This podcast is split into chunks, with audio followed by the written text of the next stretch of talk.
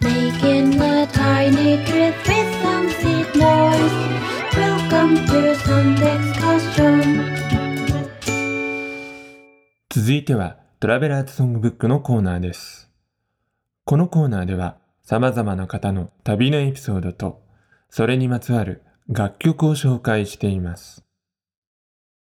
今夜はツアーコンダクター、そして DJ やナレーター、ライターとしても活動されています佐竹信子さんからのボイスメッセージ。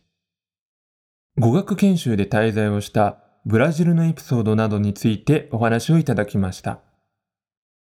それでは早速聞いてみましょヒッコリーサウンドエクスカーションをお聞きの皆様、こんばんは。ツアーコンダクターという旅のお仕事をしています、佐竹信子です。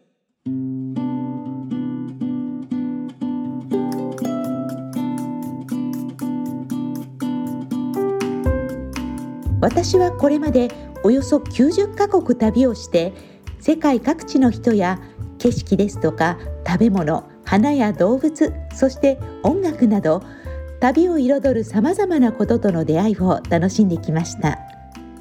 お仕事での旅もプライベートの旅も大好きでまたこれまで海外に住んで生活したことも人生の中では旅のようなものでしたのでそこでの出会いも旅の思い出です。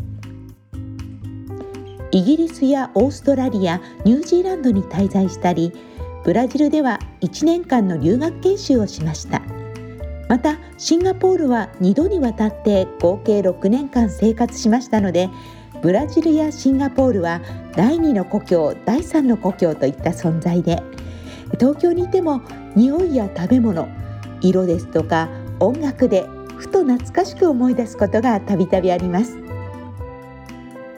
シンガポール生活のうちの2年間は国営ラジオのインターナショナルチャンネルでパーソナリティをしていました。朝2時間から3時間生放送の情報番組を担当して日本やアジアのニュースから交通情報天気予報なんかをお伝えしたりリクエストいただいた曲をお届けしながらさまざまなローカル情報を織り込んだトークをしていたんですがリスナーは主にシンガポールに住む日本人と日本語を勉強しているあるいは日本に興味のあるシンガポール人でしたので流していた音楽は流行りの J-POP や駐在員の方々が懐かしく感じる曲など日本の曲ばかりでした。そんなこともあって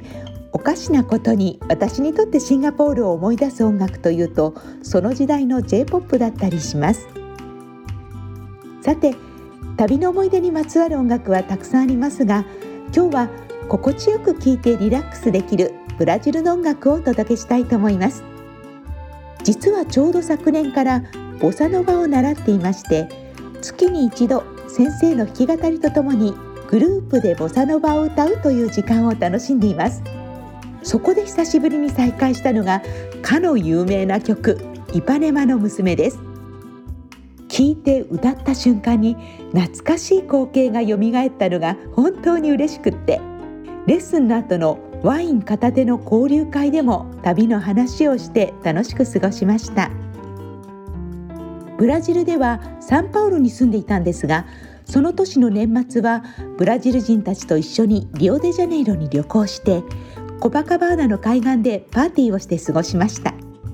大晦日はブラジル流にみんな全身真っ白な服を着てお酒を飲んで過ごしました。そして新年に向けてのカウントダウンの後にはみんなで抱き合って頬にキスをして新年の挨拶をしながらビーチに出て行ってそのまま海に入っていくという新鮮な体験をしました。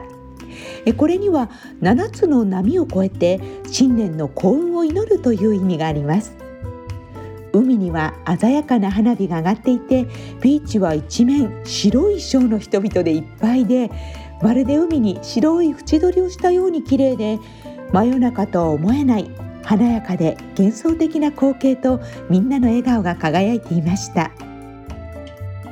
リオデジャネイロは1960年にブラジリアに遷都されるまでブラジルの首都だった大都会で小路やボサノバを生んだ音楽の都としても知られる魅力的な街です。私にとってはリオのカーニバルの時にも旅行して朝まで踊った楽しい思い出の地でもあります。およそ4キロのビーチ沿いに高級住宅が立ち並ぶコパカバーナ海岸の南の端から西にちょっと行ったところにボサノバの名曲イパネマの娘の舞台イパネマビーチが2キロほど続いています。常に人通りの多いコパカバーナに比べればこじんまりとしたビーチなんですが高級住宅街に近いこともあっておしゃれな雰囲気で近くには雰囲気の良いブティックやカフェレストランなんかが並んでいて最近ではブラジルファッションの発信地と紹介されることも多いようです。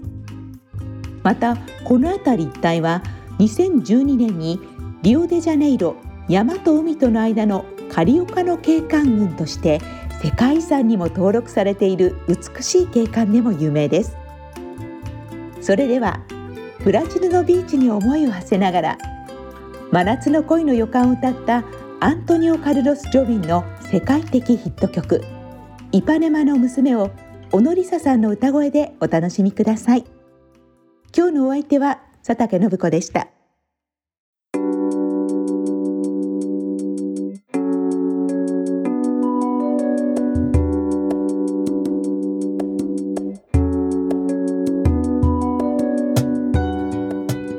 りしてまいりました。ヒッコリーサウンドエクスカーション。お別れの時間となりました。さあ今夜はツアーコンダクターの佐竹信子さんのボイスメッセージをお届けしましたけれどもお話の中にも触れられていましたけれども佐竹さんはですねシンガポールではラジオパーソナリティをされていたということでいやもうもはやですね番組の中にまた別の番組ができたような感じでとても耳に心地よく楽しいお話でしたね。佐竹さんありがとうございました。そしてセレクトをしていただいた「イパネマの娘は」まあ、世界で最も有名な曲の一つと言っても過言ではないと思うんですけれども佐竹さんの曲紹介からの流れで改めて聞くとですね聞き慣れていたはずのイパネマの娘のイメージが少し印象も変わって新鮮に感じましたね。ちなみに今夜聴いていただいた小野梨沙さんのバージョンにはですねギターにジョビンの息子さんのパウロそしてピアノにはお孫さんのダニエルが参加ということで2人はプロデュースにも関わっているようなんですけれども、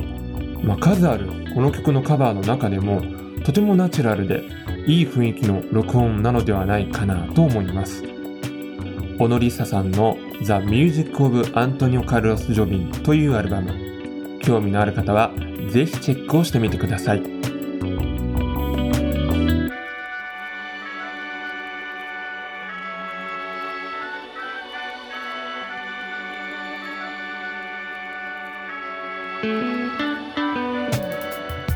それでは来週も同じ時間に旅をしましょう。